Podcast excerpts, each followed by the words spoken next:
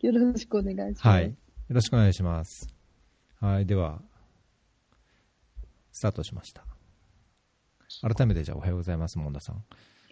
はい、おはようございます。えっと、まだあのお会いしたこともないんですけども、えっと、まず最初に私の方からきっかけ、今回はじあのフェアリーに出ていただくことになったきっかけからお話しして、えっと、特にあの、まあ、これまで門田さんがあの NGO を立ち上げて活動されているということなので、まあ、そのお話と、おまあ、NGO の活動をこう淡々と説明いただくよりは、個人的にはこう門田さんの、えーご自身の経験とかお考えとか、まあ、社会起業家としてはい NGO を運営されている、あのー方として、えーとまあ、そういうう突っ込んだ話をお伺いできればと思っています。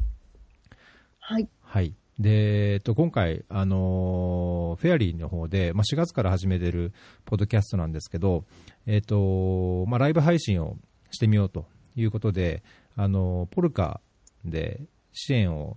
今でも募ってるんですが、まあ、そこでご支援をいただいて、まあ、それまでもあのツイッターではフォローさせていただいてたんですが、あのせっかくポルカで、えーとライブ配信を続けるためのご支援をいただいたご縁をきっかけに、ぜひあのフェアリーにで出てきていただきたいと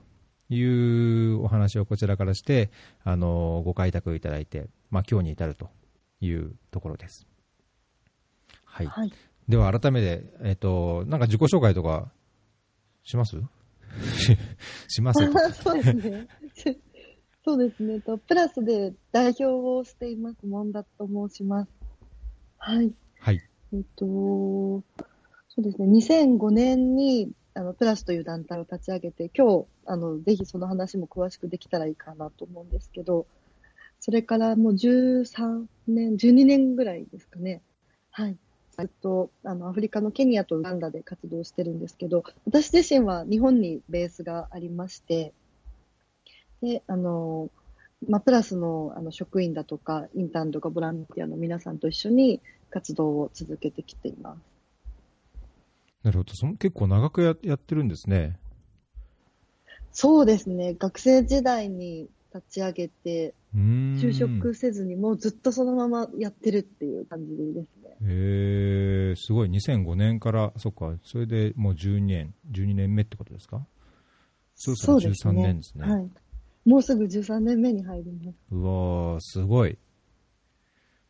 えーちょっとその、なんでそうなったのかっていうのは、すごい個人的に、あの気になって、えーと、ホームページは、あの拝見させていただいて、いろいろなんかこう勉強はしたつもりなんですけども、あのその中に、なんか一生に一度はアフリカに行ってみたいっていうようなことが書いてあって、あのまあ、それがなんか今のそのプラスの活動、まあ、団体の立ち上げと活動につながったのかなと思うんですが、まあ、その最初のきっかけ、まあ、学生時代から始めたっていう、なんでそう思ったのか、どういうことをやられて、あの今に至ったのかっていうところをお話しいただきたいんですけど。そうですね。あの、もともとアフリカに行こうって思った時は、もうすでに国際協力に、あの、すごく関心があって、あったんですすけど、ええもともとなんで、じゃあ国際協力に関心が出たかっていうと、大学時代の、あの、普通の学校の授業だったんですよね。はいはい。平和学の授業っていうのがあって、まあなんとなく面白そうだなと思って受けたときに、自分たちのなんか食べてるものとか着てるものが、あの、多くのものが、まあいろんなこう世界中から来ていて、で、中には、あの例えばフィリピンのバナナは子供たちが学校に行かずに作ってるかもしれないとか、あの、すごく低賃金で働いている人たちがいるっていうのを聞いて、うんあの自分とこう全然関係ないと思ってた問題が実はすごく自分の身近な問題で自分に関係があることだったんだなっていうことを知ってそこからすごくあの国際協力やってみたいなっていうふうに関心が出たっていう感じですね。なるほど。でそれからあのフィリピンにボランティアに行ったりとかあのして大学時代を過ごしてたんですけど、えあの、もうちょっと勉強したいなと思って大学院に行って、で大学院のあの自分が教えてもらってる教授がたまたまアフリカの研究者で。で、うん、一生に一回ぐらいは私もアフリカに行っとかないとなみたいな感じになって、なるほど、ね。でそれで行ったのがケニアだったんですね。ん。で、ケニアでは、なんか、あのーホームページのプロフィールだと、NGO でボランティアされてたんですか？ケニアの。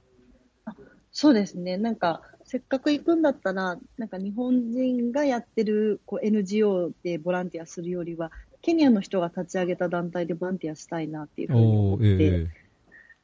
なんかケニアの人たち自自身がどういうふうにこう社会を変えようと思ってるのかなっていうのが、まあ、気になってたっていうところもあって、1ヶ月ぐらいですね、あの、現地の人たちと一緒に活動してました。えうーん、その時の NGO は、どんな活動されてるとこだったんですか？その時の NGO は結構あの多岐にわたる活動してて、もう環境からその子供の教育とか、からマイクロファイナンスとか、うーん。あの本当にいろんな活動をケニアの中のこう村の中でこうたくさんやってるっていう感じのあの団体だったんですけれども、ええ私自身が行ったのは、あのなんだろう、小さいこう村での病院のサポートとか、うん。病院のサポートって言っても大したものではないんですけど、例えば病院で、あのー全然こう、使われずに埃をかぶってるお薬を一つ一つ消費期限、あの、期限を見て、期限が切れてるものに関しては捨てるみたいな仕分けとか、本当にそういうこう、作業っていう感じですね。はいはいはいはい。病院のフェンスを直したりとか。じゃあなんか村落開発、農村開発みたいのを中心にやってる。で、まあ分野としては、その村落のあれこれをやるみたいな。医療も。そうですね、あれこれをやる整形工場もっていうところなんですね。はい。へえそうなんです。で、その時になんかその病院の先生のカバン持ちみたいなことをやあのやったりもしてたんですけど、ええ結構診療を拒む人が結構いて、あの病病院の人に家に来られちゃうと、その近所の人から、あの人エイズなんじゃないかとか、うん。悪い噂が立っちゃうから、あの、HIV に感染してるっていうふうにこう分かっていて、あの、訪問していても、ちょっと来ないでほしいみたいなうん話があったりして、でそれは結構衝撃だったんですよね。うあ、そんなに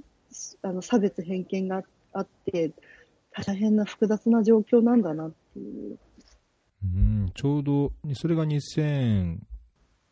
年、2000 2003年とか2年とかさ？えっと、そうですね、2004年、あ、5年ですね。2005年の春とか。でやっぱりまだ HIV エイズがだいぶアフリカで騒がれてた頃ですよね。罹患率も高くて。そうですね。うんはい。その頃にもなんかその HIV エイズ、あるいはそのエイズ孤児っていうような、あの、課題とか問題に関心を持たれてました？その時は、あの、もともと結構子供が好きで、子供の問題に関心があったんですよね。ええ、で、その、エイズの問題のこう、衝撃というか、ショックみたいなのを受けた後に、まあ、個人に行って、やっぱりエイズで親が亡くなってる子供たちとか、とエイズで親がこう、今、あの、患者になってしまって、子供を育てられないって言って、まあ、連れてこられてる子供たちが結構いたりして、で、何かこう、そういう子供たちのためにやりたいなっていうふうに思いましたね。え。うん。あの特にその、やっぱりエイズに対する偏見がすごくあったので、はいはい。すごくこう、あの、より弱い立場にあるなっていうふうに、こう、個人の中でも、さらに大変な状況にあるのかなっていうふうに感じました。なるほど。あの、多分、まあ、私も、インドとかで、その、エイズ孤児、あるいはその HIV 感染者の支援に、ちょっとやったことあるんですけど、まあ、実際そういう現場を見る人ってか、少なからずいると思うんですけども、まあ、それで、そこで見たもの、あるいは経験したあものを、こう、なんていうのかな、あの、土台に何か活動を起こすとか、まあ、それこそ組織を立ち上げるって、そんなに実際はないと思うんですね。で、なかなかあの力も必要だし、パワーも必要だし、まあ、覚悟も必要だし、あの、まあ、いろんな人とのつながりも作っていかないいかなきゃいけないと思うんですけど、そこからどのように、その、プラスを立ち上げるに至ったんですか？そうですね。その個人を訪問して、で、えっと、日本に戻ってきてから、あの、ナイスっていう、あの、NPO 法人を通してボランティアに、ケニアに行ってたんですけど、同じようにそのナイスという団体を通して、まあ世界各国でこう活動しているボランティアの仲間たちがいて、ええ。で中にはやっぱりエイズと子供の問題に同じように地域の中で直面して戻ってきた、まあ、主にもう学生ですね、大学生の仲間たちがいて、で日本に戻って話したときに、まあ、なんか、実際に動けたらいいよねっていう話になって、うん。であのウガンダで活動してた仲間がちょうどいたんですけど、はいはい。そのウガンダで、エイズ孤児がたくさん通っているスラムの中にある小学校に助けてほしいっていうふうに頼まれて、で、日本に戻ってきてたんですよ。うんでその話を聞いて、じゃあまずはそこからやろうっていう感じで、そのウガンダのエイズ孤児の支援をするっていうところから最初に始まりましたね。おーそれはじゃあ、まず組織を作るというよりは、何かこう寄付集めをしたりとか、何らかのその支援をこう日本から送るっていうようなとっかかりだったってことですか？そうですね。でそれがちょうど2005年の12月だったんですけど、うんうんなんか、そのスラムの小学校が結構音楽教育に力を入れてて、ええ。あの、こう、子供たちが吹奏楽みたいなものを演奏したり、歌ったりした CD を日本で売って、売ってくれれば、あの、それが寄付になるんじゃないかっていうふうに、ウガンダから提案があったんですね。なるほど。で、じゃあ、寄付集めやってみようっていう感じで、ウガンダから CD を送ってもらったんですけど、うん、これはとても売れないって感じの内容だったんですよ。うん。このクオリティは絶対に日本人は聞かないぞみたいな。なるほどね。で、まあ、うん、いくらこう、チャリティーとか寄付、寄付って言っても、これはなんか、無理だなっていう感じがして、うんじゃあ実際にこう、現地に行って、本当に必要なこととか、その寄付を裏に送金するっていうことじゃなくって、あの、必要なことを直接やってみようっていう感じで、で、プラスっていう名前をつけて、あの、活動を始めたっていう感じですね。なるほど。プラスというこのプラス、これはアブリビエーションですよね。このそうですね。もともとのこのアブリビエーションのこの意味というか、プラスってなんどういうことなんですか？えっと、PL がポジティブリビングっていうもので、はいで、まあ、映像ファンサポートで、プラスっていうふうに読ませてるんですけど、なるほど。ポジティブリビングっていうのが、うんまあ、HIV に感染してる人たちが、あの、状況を受け入れながらも、こう、前向きに生きていこうっていう、あの、姿に、まあ、すごく心を打たれた部分が、あの、現地であって、で、そのポジティブリビングっていうのを団体名の中に入れようっていう話になって、このプラスという名前になりました。うん。えーで、当初のその活動、えっ、と、2015年12月に立ち上げた時っていうのは、どの、その、ナイスの、えっ、と、ワークキャンプというか、現地の、あの、インターンで知り合った人がガッと集まって、で、こう、そうですねいや、NPO 法人にしようというように、どんどん動いていったと。えっと、最初は NPO 法人にしようっていう感じではなくて、ええもう任意団体として、ボランティア団体として立ち上げたっていう感じですね。で、活動していくうちに、まあ、活動が広がってきて、まあ、最終的には NPO 法人になったみたいな。なんか簡単に言いますけど、なんかあんまり そんな実は簡単じゃないんじゃないかと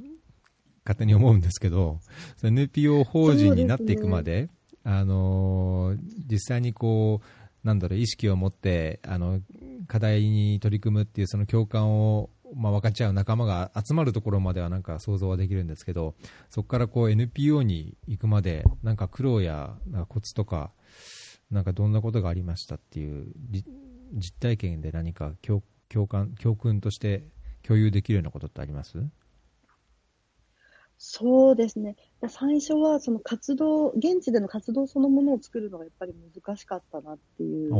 感覚がすごくあって、あえ。えの言ってもただの学生なので、うん。ノウハウもないし、経験もないし、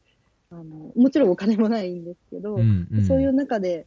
あの最初に小学校の建設をやったんですね。はい。で、あのスラムの小学校が、まあ、ほとんどこうほ掘ったて小屋というか、青空教室に近いような、うんあの、ちょっとだけ屋根があって、でも風とか雨とか降ったら、あんまり授業にならないみたいなえー状態だったので、そこをまず改築するっていうところから始めたんですけど、小学校をはか建設するっていうふうになると、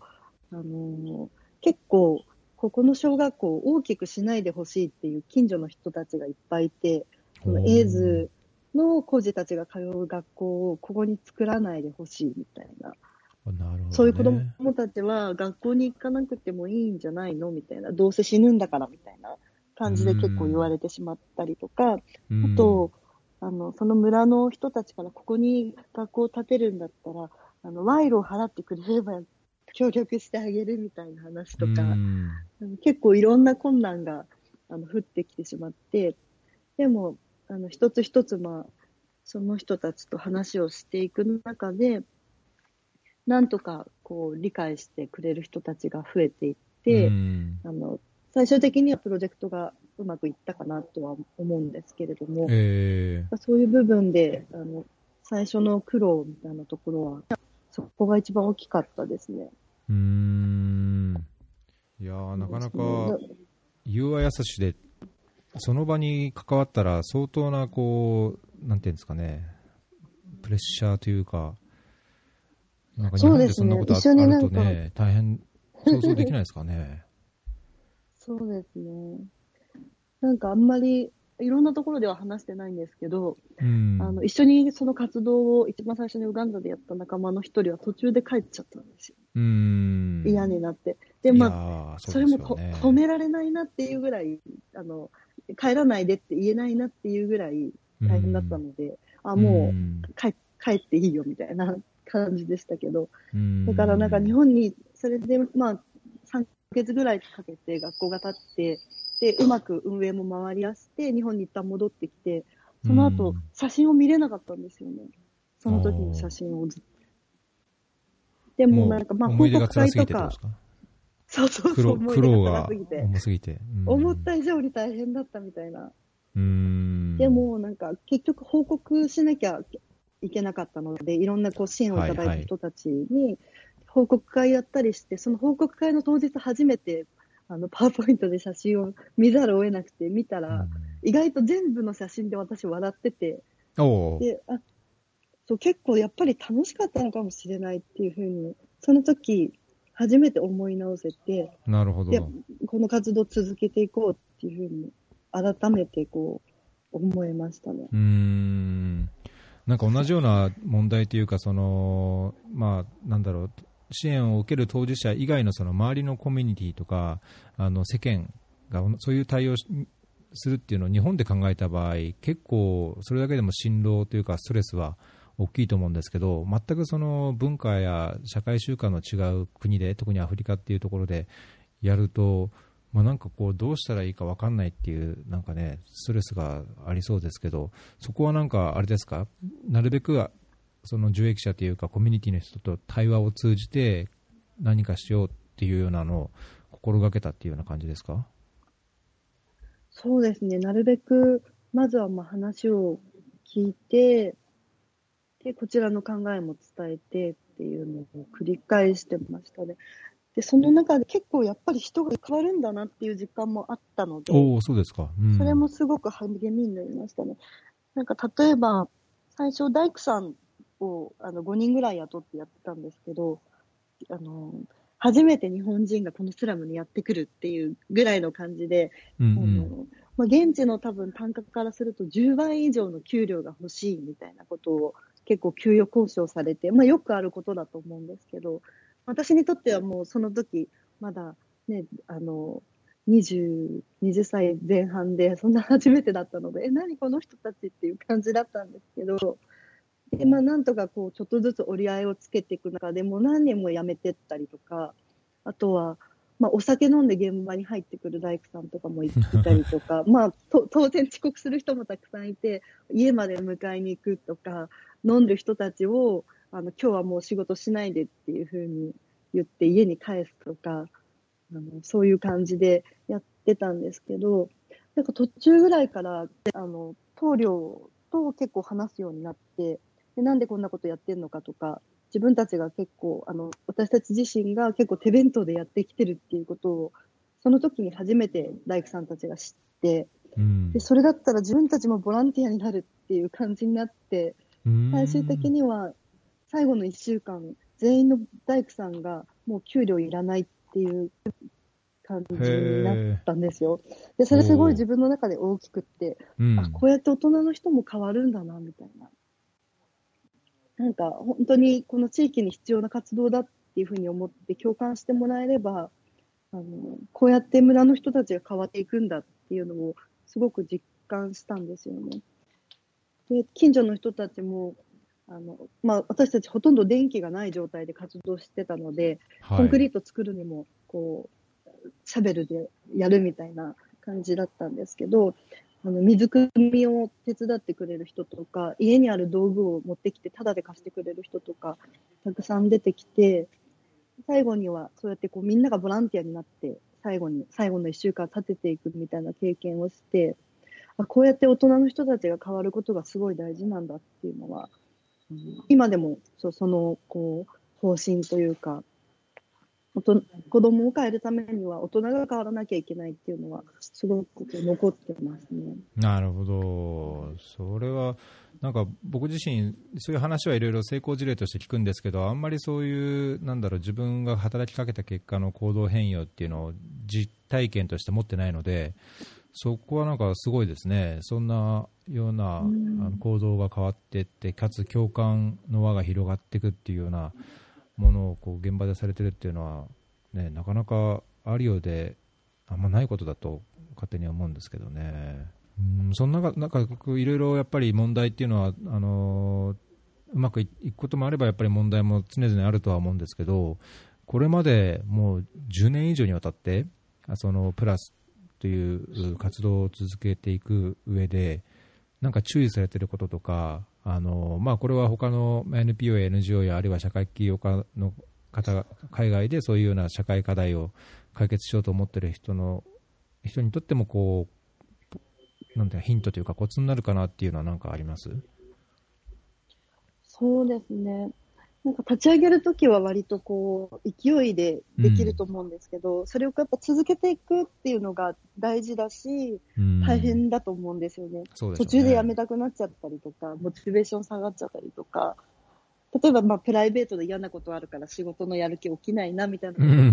ね、日によってはあるじゃないですか。ありますね。うん、なるべく、そう、なんかなるべく気分に左右されないように、淡々とやるっていうのは、あの大事にしてますね。なるほどね。うん、でそのためにも、なるべく健康でいること、うん、すごい基本的なことなんですけど。いやいや、大事ですね。うん、うん、しっかり休んで、睡眠をとって、あの気持ちを落ち込ませすぎないような状態をに自分をしてあげるみたいな。自分の好きなことを自分でしっかり知っていて、あの、気分が下がれば自分の気分を上げてあげるあのやり方を自分で知ってるというか、うん、そういうのはすごくあの大事なのかなと思います。なるほど。まあなんか、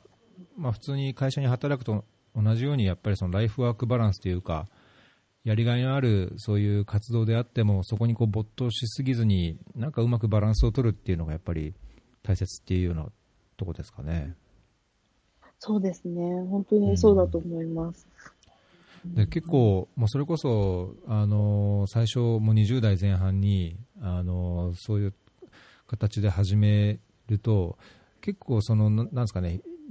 人人生こう、時間が経っていくと、まあ、家族ができたり、あるいは出会いがあったり、別れがあったり、なんかこういろんなライフステージがあって、当初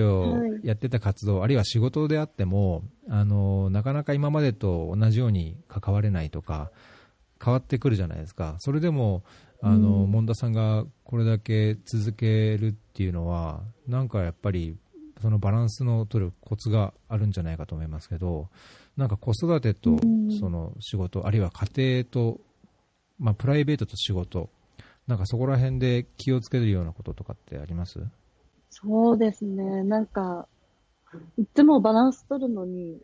悩んでるところではあるんですけど、もっと仕事もしたいし、うんもっと子供とも関わりたいし、うん。まあみんなそうだと思うんですけど、あのね、仕事と子育てと両立しようとすると、どっちも、ね、100%、120%でやりたいけど、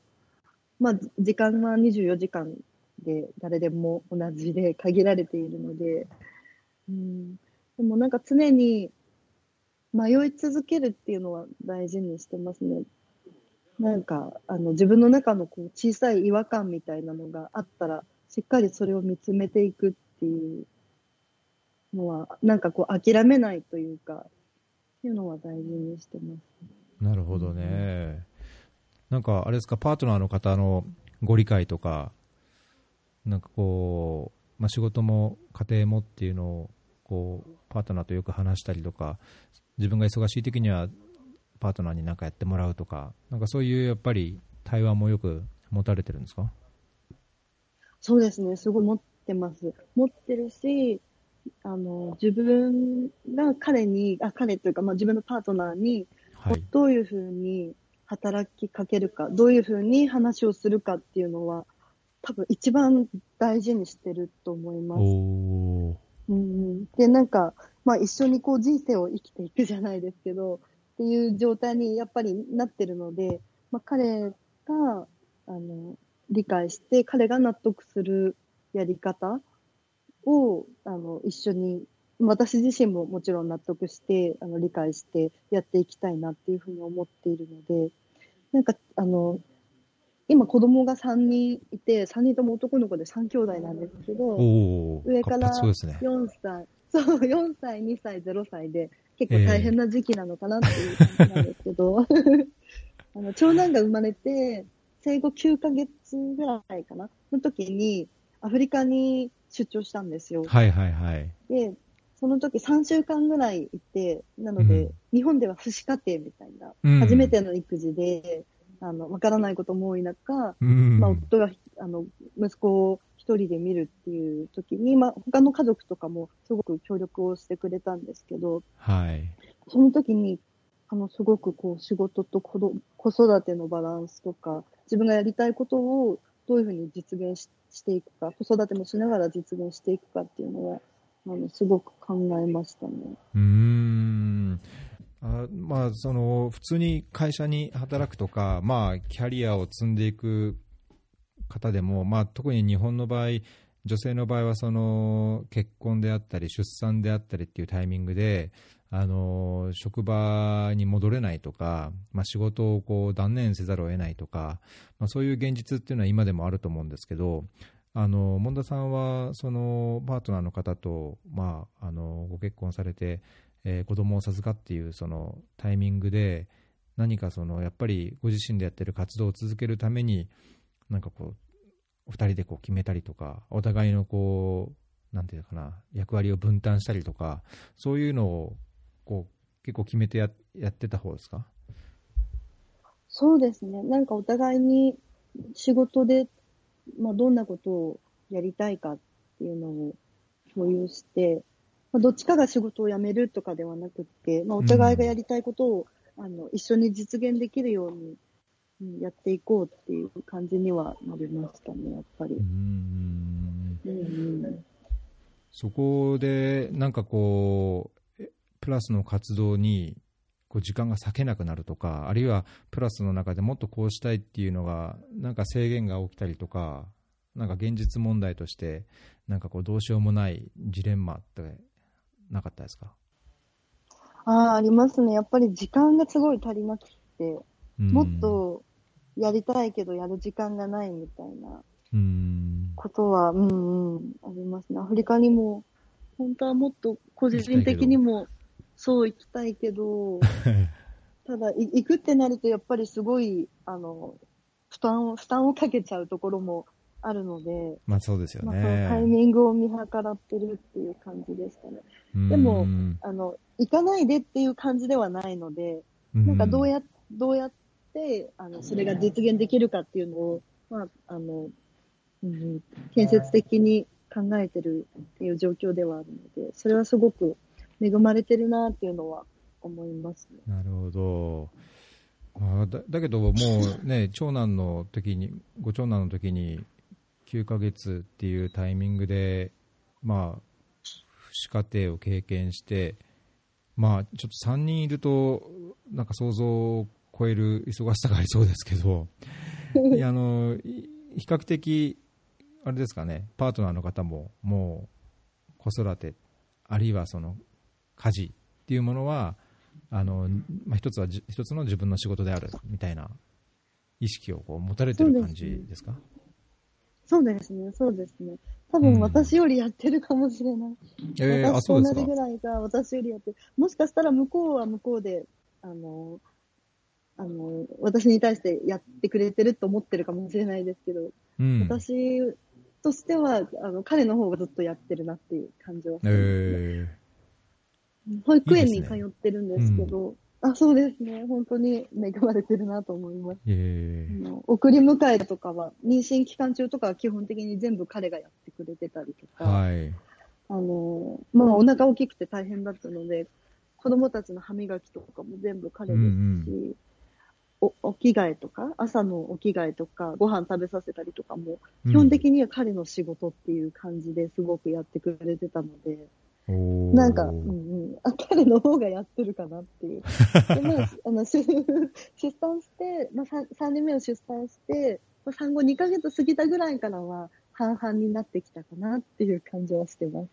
えー、いやうちも2人、3歳、6歳の子供がいるんですけど、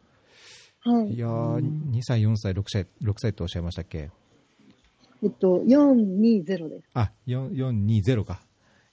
いや、結構、みんな男の子で、もうだいぶてんやわんやみたいな、ね、4歳の男の子はだいぶ活発でしょうし、2歳にもなれば、もうね、嫌だ嫌だ、自分を持ち始めて、大変でしょうし、まあ、0歳はまたとっても可愛いでしょうけど、いやパートナーの方も結構、バイタリティがないと大変ですよね。そうですね。そう幸い二人ともすごい子供が好きなので、えー、なんか、うんうんうん。なんか子供の世話するの、まあ、大変な時も多いですけど、まあ、それはそれでそういう喜びがあるよね、みたいな。うん、なるほど、はい。そういう思いですね。プラスでもう、その、まあ、ご結婚されて、あの、お子さんができる前から、その、孤児の支援、子供の支援をされてて、で、実際に、あの、ご自身のあのお子さんができて、何かそのプラスの経験からその子育てにこう生かされたこととか感じたこととか、まあ、逆にご自身で子供を持った持って分かったこうプラスへのこうさらなるこうアイディアとかあるいはその孤児支援のこうにかける思いとかなんかそこら辺の相関関係とかなんか自分ご自身の中で通じるものとか感じたこととかってあります？そうですね。なんか子供を産んでみて、すごく思ったのが、それ、その前までは、まあ、子供たちに対する、こう、アフリカで活動するときに、子供たちに対する、こう、眼差しみたいなのが自分の中ですごく大きかったんですけど、えー、自分が子供を産んでみたら、なんか母親の視点とか父親の視点で、クラスの活動の、こう、意味とか価値みたいなのは改めて捉え直すことができましたね。ね私たちが支援してる人たちって、その HIV に感染してて、まあ、薬を飲みつつも、あの、まあ、飲めなくなってしまった時に、病気が発症してしまうとか、いろんなリスクを抱えてる人たちだなんですね。はい、そういう中で、その自分の子供の教育についてを、あの、プラスから例えば支援を受けるとか、一緒に解決策を考えてくれる人がいるっていうのは、すごく心強いことなんだなっていう、なんか親としての視点みたいなのは、うん、改めて持つことができましたね。うんまだあの長男4歳ということだと、まあ、あんまりこう、まあ、込み入った話もわからないかもしれませんけど、今後、まあ、小学生になってとか、あるいはそのいろんなことが理解できるようになったときに、そのプラスでやられている活動、あるいはプラスで、まあ、支援をしているアフリカの子どもたちの現状っていうのをどのように伝えたいとかっていう思いは、なんかお持ちですか？そうですね、なんか夢は、あの、子供たちが小学生、3人の子供たちが小学生ぐらいのうちに、家族みんなでアフリカに旅行に行きたいなとは思っていて、なんかぜひ現場をやっぱり見せたいですね。なんか私たちが、うん、やってる活動の内容も伝えつつ、やっぱりなんか現地のこう空気感みたいなものとか、こう雰囲気ってなかなか伝えきれないところもあるので、そうですね。ぜひ経験として、うん、小さいうちに経験としてやっぱり持ってもらいたいなっていうのは、すごく感じるところです。うん今、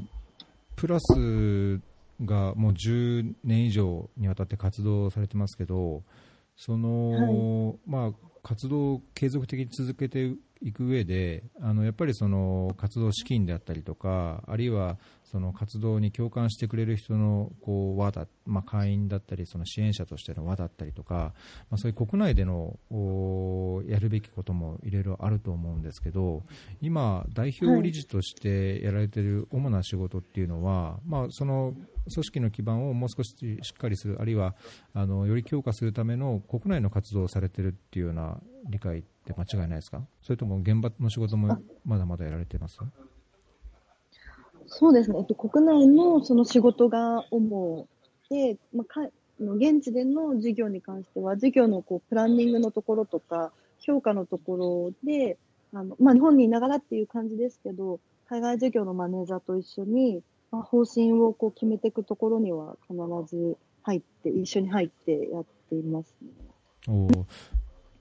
今、運営体制としては、あのスタッフ、まあ、有給、まあ、専従スタッフのほか、ボランティアとか、あのまあ、プロボノみたいな方もいると思うんですけど、どれぐらいの規模でやられてるんですか？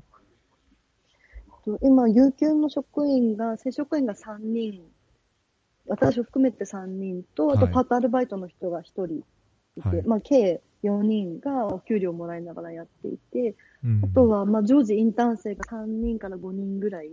あの、いて、その周りにまた、あの、10人と15人ぐらいの、あの、運営に関わるボランティアの人たちがいるっていう感じですね。どうですか、その、ボランティアとかインターンとか関わる人は、こう、継続的に長く関わる感じですか、それともやっぱりその学生時代は関わるけども、卒業や就職を機にちょっと離れてとか、あの日本のその NPO に関わる、まあ、クラスに関わる学生とかインターン、ボランティアの方ってどういうような特徴がありますか？そうですね、最近は結構いろんなキャリアプランを考えている学生さんが多いなという印象です。うん、例えばあの大学時代プラスで1年とかインターンをした後に青年海外協力隊に行く子が最近結構多くて、でまあ、ゆくゆくはあのそういう国際協力の何か仕事がしたいっていうふうに思ってる子がほとんどなんですけど、うんうん、あの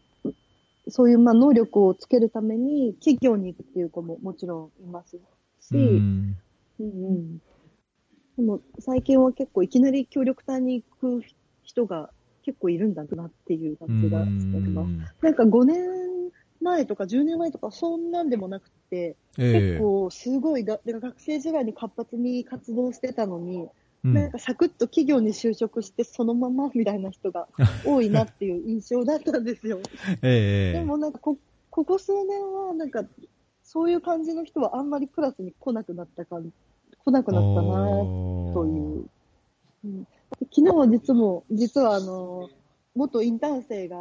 の、手伝いに来てくれてたんですけど、はい。3日前ぐらいに、ザンビアから、あの、協力隊で帰ってきて、そのままもうトランクを抱えてプラスにやってくるみたい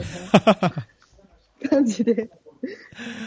もなんかそういう子も、が増えてるなっていう、プラスのあのインターンの中では。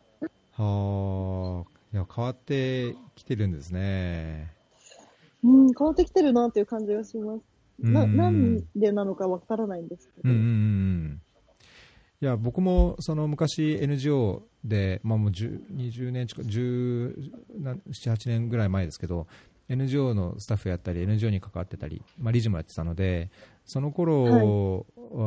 の知り合いとか、まああのまあ、2000年半ば過ぎぐらいまでやっぱりおっしゃる通り NGO ですごい活発にインターンしたりボランティアしている人がどんどんどんどん普通に就職して、まあ、その後あんまり国際協力とか、まあ、NPO、NGO になんかこう疎遠になっているような人が多かったっていうのは、まあ、全く同感でで同じように最近はなんかその経験を生かして活動を自分で立ち上げるとか組織を立ち上げるとか、まあ、本当、社会起業家とかその NPO があのやりたいことを自分でやる場としての NPO とか、まあ、社会課題を解決することを仕事とするっていうのがここ本当5年、10年だいぶそういうのが日本にも染みついてきてるんじゃないかなっていう感じがするのでなんか本当、門田さんのおっしゃることは多分実感としてあの現実としてあるんじゃないかなと感じるところがありますけど。あそうなんですね。やじゃあ、あれですね、高橋さんの周りでもそういうことが起きてる。うん、僕はあんまり自分で組織を運営してるわけじゃないんで、実際のそういう若い人ととお話を聞くというよりは、まああのー、そういう人をツイッターでフォローしたりとか、あるいは協力隊の、はい、人と話をしたときに、いや、就職がうんぬんっていう話がよく昔は聞かれてたけども、いや、自分はこうしたいから、これをどうどうやってその実現しようかっていうような話をする人が最近は多いかなっていう気はしますね。うん素晴らしいことですね。うん、いや、本当素晴らしいと思います。羨ましいというか素晴らしいですよね。うん。うん今、あの、プラス、まあ、NPO、NGO、やはりその活動する上での基盤となるのが、まあ、資金というか、その活動資金、あるいは運営資金にもなると思うんですけど、あの、はい、プラスではそのような活動資金っていうのは、どのような形で主に、あの、集めているんですか？そうですね、個人の方ですとか、まあ、企業、団体の方からの寄付にやっぱり支えられているところが大きくって、うん、であとは、それが多分4割とか5割、はいはい、もうちょっとかな、5、6割ぐらいかなと、まあ、年によっても違うんですけど、ええ、あとはあの助成金も取ってやっていますね。でなるべくその助成金に頼りすぎないようにっていうのは、うん、あの運営の中で気をつけていて、どうしても、例えば助成金とか、その外部に依存している資金が8割を超えるとかってなっちゃうと、うん、それが取れなかったら活動できないとか、そうですね。その、まあ、在家の資金とかもそうですけど、あの、そこの方針に合ったプロジェクトしか立ち上げられないみたいな話になっちゃうと、あの、立ち上げた経緯とやっぱり本末転倒になっちゃうというか、ただ単に組織を続けるためだけの活動になってしまうので、そうならないためにも、うん、自律的にこう活動できるあの寄付はすごく大事にしてますね。うん。今、この、まあ、フェアリーを聞いた方、あるいはその一般の方が、あのプラスの活動を支援したいと、あるいはなんか自分でできることをしたいといった場合に、どのようなことができますか？そうですね、一つはあのぜひ寄付で支援をしていただきたいなというのがあります。で特に、はい、あのマンスリーサポーターという月々のあのご支援をいただける制度を大事にしていて、はい、私たちの活動、やっぱり教育に関わる活動なので、まあ、1年生の子どもたちが卒業するまでの時間がかかるので、うん、継続的な支援というのがすごく子どもたちに対しての支援の継続を約束できるということにつながってくるので、うん、月々1000円からご支援いただけるんですけど、クレジットカードとか、あのそういったものを使って、毎月支援するっていうマンスリーサポーターの制度がおすおすすめというか、すごくありがたいですね。あとは、あの学生の方とかは、やっぱりインターンにぜひ来ていただきたいですね。うんうん。うんうん。で、あとは、まあ、ボランティアですとか、あと、まあ、SNS でこう、活動について少しでもこう、知らせるっていうようなことも、はい、あの大きな力添えになるなっていうふうに感じてます。なるほどあので逆に受け入れる側としてインターンあのまあ、言いづらいことあるか分かんないですけど、インターンの受け入れって、はい、あの個人的な経験からすると、必ずしも楽じゃないというか、まあ、それが組織としてやり方が、あのしっかりと根付いていればあの、そんなことはないのかもしれないんですけど、その仕事の割り振りとか、あるいはその責任をどこまで、えー、負ってもらうかとか、まあ、難しい、こうまあ、いろいろ組織によってやっぱいろんな特徴があると思うんですが、プラスとしてインターンとして関わる場合、どのようなことをインターンにしてもらってますか？インターン生は、まあ、2種類あって、まあ、広報ファンドレイジングに関わるインターン生と、と海外事業に関わるインターン生っていう、まあ、大きく2つあるんですけど、なるほど広報ファンドレイジングの方ですと、あのイベントの企画運営だとか、あとは、まあ、寄付キャンペーンの実施のサポートだとか、っていうのをやってもらってますね。で毎年あの、チャリティーオークションをあの年に2回やってるんですけど、それに関しては、ほぼもうインターン生のみで全てを回しているっていうような状態です、ね、面白そうですね。あのなので、企画から営業を実施して、まあ、最後にこう、あの、事後処理というか、またお礼回りみたいなことをして、あの、最後にまた分析して改善するっていうところのセットを全部一連の流れをインターン生がやるっていうふうになってます、ね。うん、面白いですね。学生でやっぱり、まあ、学生でなくてもね、インターンでそういうのに関われるっていうのは非常にとてもいい経験になると思いますね。はい。割と、あの、すごくこう、あの、権限以上してる方なのかなっていうのは、うんうん、思っていて、まあ、そこがプラスのインターンの、あの、PR ポイントでもあるの、あるんですけど、うんうん、あの、なるべくこう、責任ある仕事を、まあ、組織全体をこう、見ながら実行できるインターン生っていうのを、あの、っていうふうに、あの、して、位置づけてやっていますね。うん、なるほど。なんか今後の、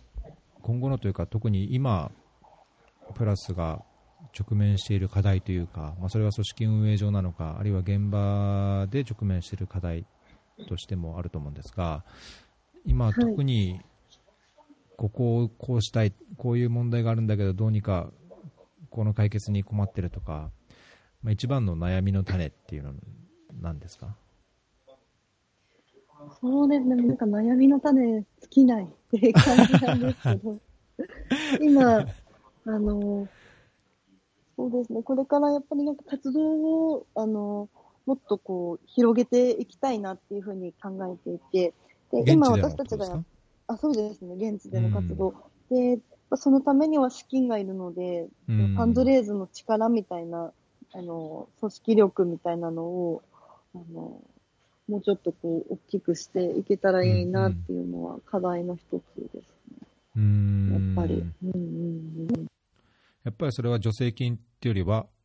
もうその継続的な活動資金になるような、まあ、寄付の規模を大きくするっていう意味でですか？あそうですね。で、あの、助成金もまあ組み合わせながら、まあ、3割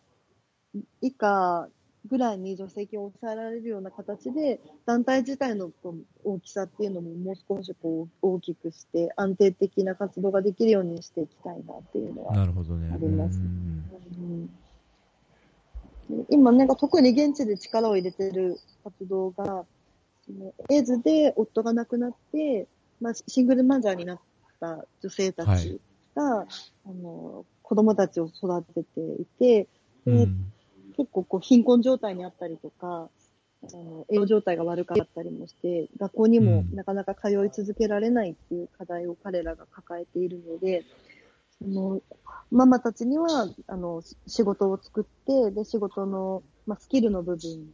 のサポートをして、あの成形工場をその家庭、一つ一つの家庭がして、子供たちが継続的に学校に通えるようにっていうのをやっているんですけど、うんその活動をあのもっと広げていけたらいいなっていうふうに考えてますね。うんいややっぱりその、まあ、日本であっても、あの一人親家庭っていうのを、まあ、経済的にも社会的にも厳しい立場にあって、かつ、まあ、その HIV エイズのように、あの何らかの感染症、あるいは健康問題を抱えるとなると、まあ、それだけでも非常な、まあ、大きなリスクだし、あのやりたいことも、やるべきこともできないことが多いと思うので、まあ、やはり支援が必要なんだろうなというのは思いますけど、こう今、活動はケニアとウガンダ両方でそのような形で支援を拡大していきたいっていうようなイメージですか？そうですね、ま、あのケニアとウガンダ両方でやっていきたいっていう感じ国を広げるというよりは、まあ、ケニアとウガンダに軸を置いて、まあ、そこでもう少し大きな活動と。そうですね、まずはそそんなふうに考えてます。うんいや今ちょうど僕のパートナーがウガンダに行ってるんですけど、あ、そうなんです出ね。張で、はい。で、まあ、HIV エイズの仕事っていうわけじゃないんですけど、まあ、ちょっとはい病院関係の仕事らしいんですけど、はい。なんか関わりがあるかもしれませんね。ちょっと聞いときます。あそうですね。はい。えーまあ、そんなんで、うちも今、ふ父子家庭状態で、はいあの妻がアフリカに行っちゃってるんで、お二人、大変ですよね。うーん、まあ、だけど、なんか子供も慣れたものというか、うん。比較的子供に助けられてやってますね、うちは。うん、いいですね。はい。はい。うーん、ちょっと話ずれちゃいましたけど、あのー今、なんかいろいろホームページを見てて、なんかイベント情報があったので、もうだいぶはい。あの日も近づいてるので、ちょっとこれをご紹介できればと思ったんですけども、10月18日のイベントについて、ちょっとご説明いただけますか？はい。えっと、10月18日のえっと水曜日ですね。うん。夜の7時から8時半まで、あのフジゼロックスさんで、あの、イベントをやることになっています。でフジゼロックスさん、六本木あたりにあるんですけれども、うんうん。えっと、そちらで無料で、あの、プラスの活動についてですとか、あと、私たちが活動の中で出会ってきた子供たちのアフリカの状況であったりとか、そういったことをお伝えするイベントになっているので、ぜひ、あの、すごくアクセスもいいので、気軽に参加していただければと思います。うんこれはなんかフジゼロックス株式会社からもあのいろんな支援というか寄付をもらってるんですか？もともと。そうですね、ご寄付を、あの、もともといただいていまして、で、あの、もっとこう、支援のこう、幅を、こう、いろんなこう、バラエティを持たせられたらいいですよねっていうことをご提案いただいて、えで、あの、私たち定期的に、あの、いつも自分たちのオフィスでイベント、活動報告をやってるんですけれども、えはい。まあ、それを今回、あの、フジゼロックスさんのオフィスで、まあ、一般公開でやってみようっていう話になって、あの、うんご協力いただいて実現してるっていう形です。なるほど。いいですね。平日、ちょっと週の半ばで早くこう仕事を切り上げて、六本木でさっと終わったはいらその後一杯みたいな。まあ交流会があるのか。そうですね。なんかあの、結構参加した方同士で話が盛り上がることが多くって、なんかどうしてここに来たんですかみたいな話から、うん実はこんなことやっててとか、あのうんそういう話を皆さんされて、交流する時間を必ず設けるようにしてますね。そうですね。僕もそういうの好きですね。そういう交流。なんか、出会い系じゃないけど、なんかいろんな出会いがあって、うんうん、結構年齢の幅も、あの、イベントによっては広くって、高校生から60代の方までいたりして、まあうんメインは20代、30代の会社員の方がやっぱり多いんですけど、えー。それでもいろんな方があのいらっしゃるので、えー。なかなか普段接する機会がない方と、あの、このプラスっていうあの場所を通じて、コミュニケーションしていただくと、またそれはそれでこう面白い、あの、ことがあるのかなっていうう。そうですよね。イベントに来られる方って、大体開催されるイベントでは、男性、女性どっちが多いとかってなんか傾向はあります？そうですね。どっちかっていうと、ちょっとだけ女性が多いかなという印象ですね。6割ぐらいが女性で、4割ぐらいが男性ですかね。うーんまあ、そういうイベントとかで、あの門田さんご自身もあの参加者とお話しすることもあると思うんですけども、なんか、はよく聞かれることとか、まあ、あの僕にしても、なんかすごい学生時代に現場に行って、活動して、えー、と仲間と組織を立ち上げ、NPO 化して、十何年も続けてるって相当なことだと思うんですけど、あのあんまりそういう国際協力や NGO、NPO に関わってない人から見ると、多分すごい、えど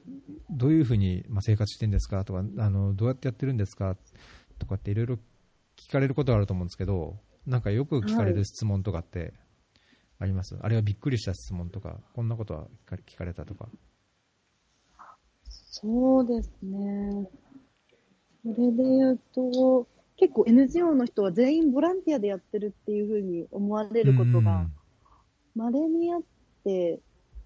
昔はもっと頻度は高かったんですけど、最近は結構理解が進んできたのかなっていう印象はありつつも、それでもえたまに、あ、お給料が出るんですかみたいなことを驚かれる方は中にはいます。でそういう時は、あの、しっかりご説明をして、あの、ええプロフェッショナルとしてやることで、あの、成果を上げられるとか、本当えに、うん。あの、現地にとって意味のある支援をこう作っていけるっていうことは伝えてますね。うーんやっぱりまだそういう認識というかイメージがあるんですかね、NPO、NGO っていうあ業界には。いまだにまだあるみたいですね。うーんなんか一方で、結構あの、企業から NPO にキャリアチェンジしたいっていう人も増えてるなっていう印象があおります。そうですか。はい。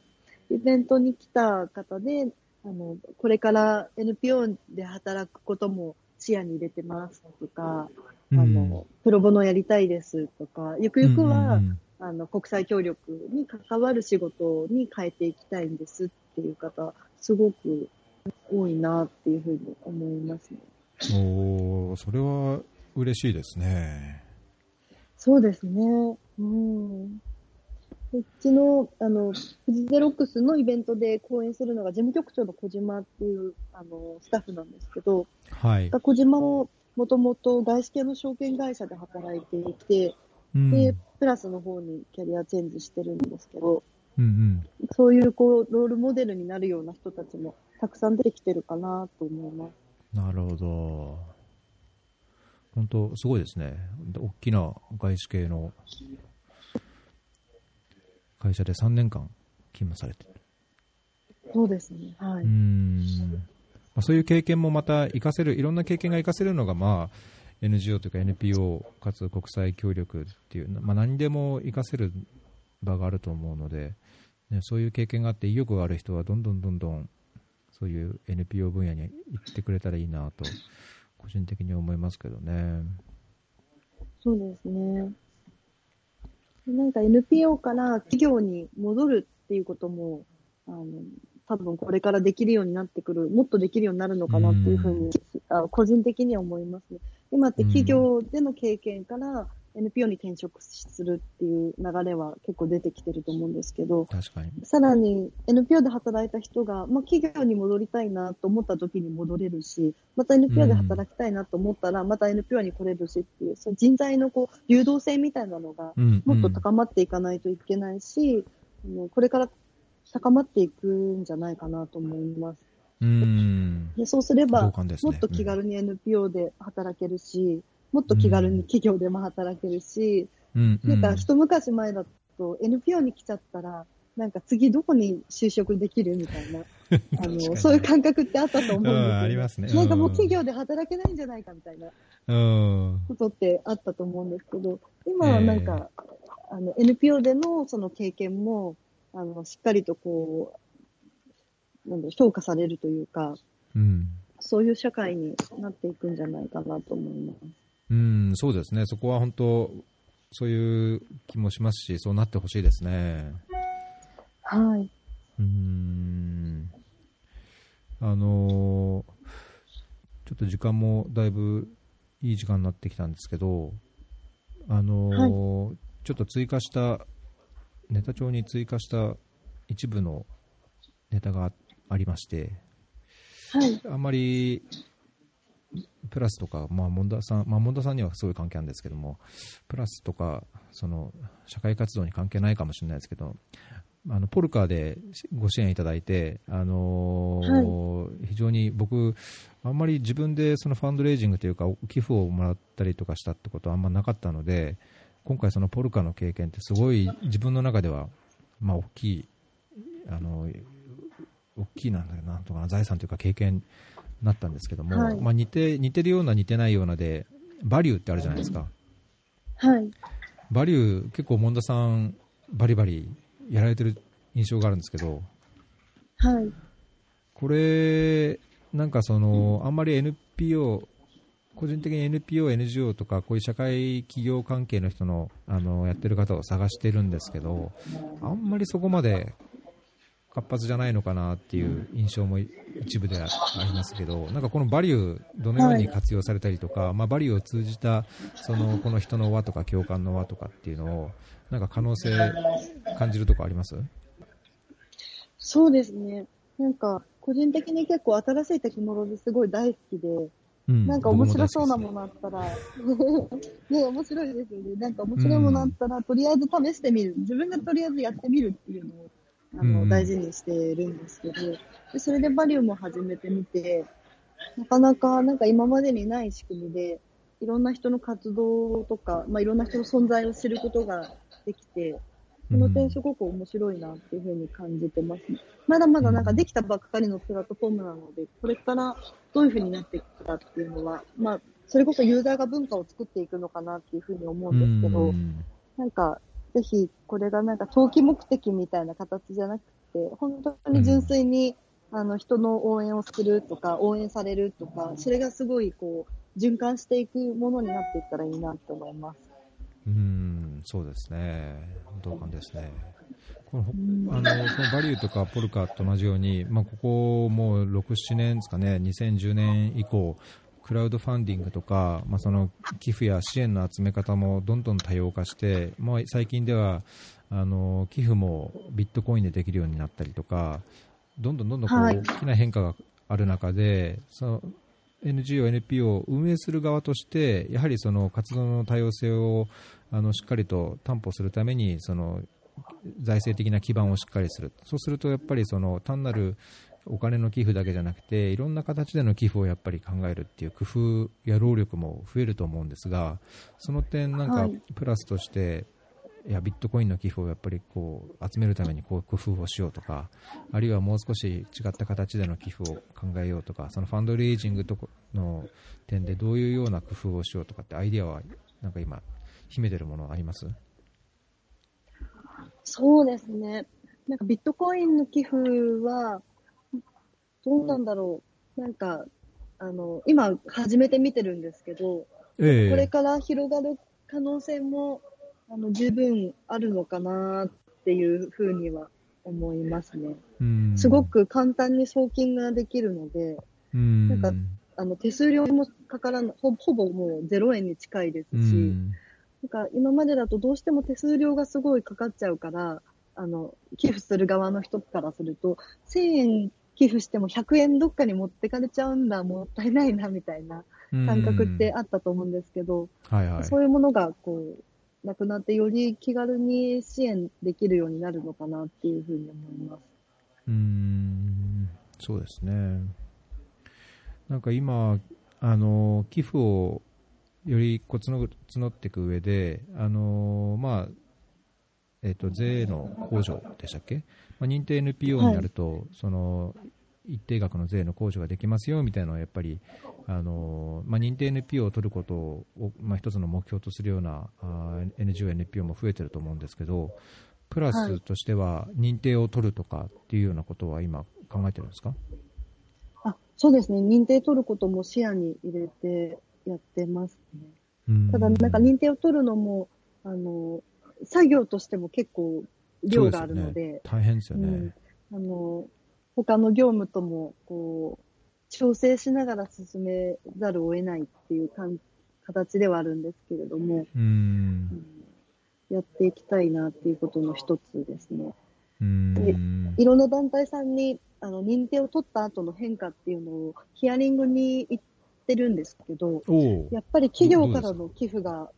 あ、すごくやっぱり良かったっていうあの団体さんが多くて、あ大変ではあるんだけれども、なんか企業、特に企業寄付に関しては、認定があるかないかでかなり違ってくるっていうのは、ねのがヒアリングの結果です。はい。おーそういうやっぱ大きな違いがあると、その労力、まあ、あの費用対効果として、その労力が見合うような財政基盤の強化ができるんであれば、認定っていうのはやっぱり一つのメリットなんでしょうね、NPO として。そうですね。うん、ううんん、そう思います。いやそうですか、なんかいろいろやることがあって大変そうですけど、楽しそう、楽しそうって言っちゃうと失礼かもしれないです楽しそうですね。いや、楽しいですよ。あとなんかちょっと話がそそれちゃうんですけど、あのーええ社会的インパクト評価っていうのも結構、うん、あの取り組んでいきたいことの一つで、はいはい。今なんか私たち、えっと、データベース、クラウドのデータベースで支援、支援の、まあ、モニタリングデータをあの管理して分析するっていうのを、あのずっと構築してやってるんですね。うん、で、もともと、あの、クラウドデータベースのセールスフォースが私も個人的に大好きで、うんすごくいい,、いい仕組みで、すごくいい製品、サービスだなと思っていて、はいはい。セールスフォースを活用して、あの、私たちが支援しているお母さんたちの、まあ、例えば住んでるところとか、あの、いろんなデータで、い何月から何月はこれぐらい収入があって、これぐらいお仕事をされたとかっていう情報と、あはいとそのお母さんたちが、まあ、何人の子供をあの育ててるかっていうデータをその下に紐付けて、子供たちのその就学状況とか、あの、うん学年が何何年生の時に留年してしまったみたいなことも含めて、あの、管理をしていっていて、一部もそれを走らせてるんですけど、はい。でそれをやることで、まあなんか、あの、どういうふうに分析するっていう設定をしておけば、あの、クリック一つで最新の分析がすぐに出て、うんあの、事業改善に生かすことができるっていうのを今取り組んでいて、それすごい可能性を感じてますね。うーんこれ、セールスフォースってあれですか、ファンドレックスとかからなんか支援もらったりしてるんですか、自分で直接セールスフォースを入れてやるやるんですか？えっと、ファンドレックスさんのあのご協力もいただいてますね。そおの、あーの支援の状況の管理のところも、うん最初の立ち上げのところは、ファンドレックスさんにあのサポートに入っていただいて、なるほど。う3、4回ぐらいコンサルティングに入っていただきましたね。ーん、あそうなんね。今はもう全部自前でやってるんですけど。あ今はもう自分でやってるんですね。はい。おーいや、あの、魚さん、もともと僕が最初に働いてた NGO で理事やったりとか、あの、JICA にいる頃からちょっとごぞ知り合いお知り合いだったんですけども、はい。ファンドレックスとか、まあ今ね、ファンドレイジングとかで、その、社会的インパクト評価でしたっけ？あの、い、ろいろ、その分野でも、だいぶ、地殻変動的に NPO や、その、ファンドレイジングの状況は変わりつつあると思うんですけど、なんか組織としてもそういう状況にどんどん合わせていくっていうのは、まあ新しいものがあの好きっていうのであれば、それも楽しいんでしょうけど、結構組織によってははいその潮流に乗っていくっていうのも結構大変そうですよね。ああ、そう思いますね。で結構、組織がやっぱり大きくなると、担当者の人がそれをやりたいと思っても、あのうん理事会になかなかこう理解してもらえないとか、ああ、なるあほど。のいろんなそういう組織の中での、あの、なんていうんですか、社内マーケティングみたいなことも必要になってくなるほどねね。どうやって、あうんの、必要性をアピールするかみたいな。うーん。まあなんかあんま、必ずしもいい活動、いい仕事をしてても、それが本当に、あの、支援の輪が広がったりとか、共感の輪が広がるっていうのは、まあそうとも言い切れないところありますからね。やっぱりその、うまくアウトリーチするというか、情報を発信するというかね、そういう工夫もやっぱりやっていかないと、組織運営上はなかなか難しいところもあるでしょうから、そうすると代表理事としては日々、なんか大変なあれですね、悩みは尽きないとおっしゃってましたけど、本当、はい。悩みが尽きなそうですね。そうですね。何か、あのー最後に宣伝なり、あるいはこうお伝えしたいこととかあります？そうですね。ぜひ、えっと、私のツイッターをフォローしてもらえたらいいなと思います。うん。はい。で、ツイッターを通して、あの、活動の、こう、状況だとか、あと、まあ、私が個人的に関心があることも、まあ、プライベートなアカウントなので、あの、たくさん発信してるんですけど、ぜひそこから、プラスの、こう、情報を垣間見ていただけたらいいかなと思います。うん、そうですね、僕からもおすすめですね。なんかいろいろ、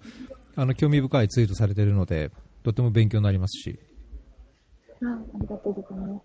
うん。あの、じゃあ関心、プラスにも関心持った方が仮に連絡する場合は、まあ、モンダさんのツイッターをフォローして、まあ、あの、メッセージを送るのも一つですけど、どのような形でプラスにアクセスすることできますか？ホームページからなんか、メールアドレス、メールしたりとか？あそそうですね。ホームページに問い合わせのページがあるので、そこから、あの、送っていただくと、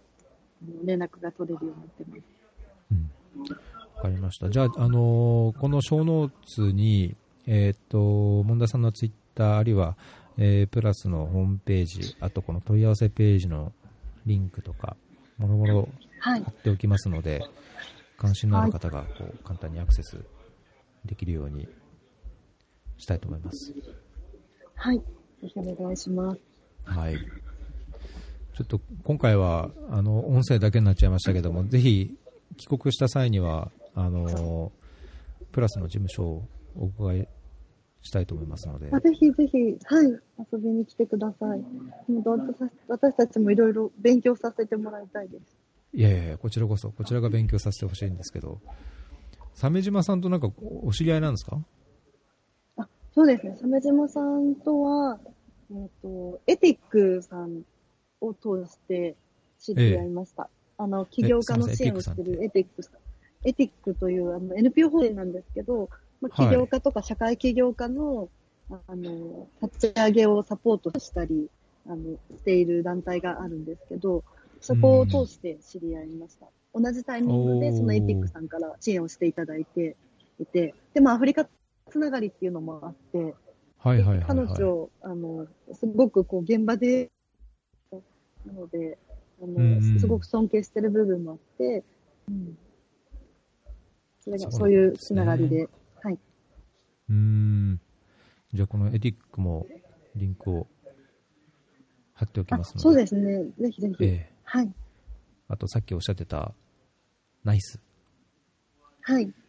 ナイスも貼っておきますので、ええはい。ぜひ関心がある方が、あとバリューも貼っておきますので、あ、ありがとうございます。もういろんなものを持っていただいて。はい、もうもろもろ分かる限りは貼っておきますので、はい。ありがとうございます。はい。すいません。なんか言い残したこととかあります？大丈夫ですか？はい。大丈夫です。ちょっとなんか質問ばかりで、あの、圧迫、圧迫面接的なあれかがあったかもしれないですけど、いや、全然なかったです。大丈夫ですか？はい。全然。また機会があればぜひ、ご出演をお願いします。こちらこそぜひぜひ。ありがとうございます。すごいいえいですよね。こうやって、あのー個人で発信できる世の中なんなんだなっていうのを改めて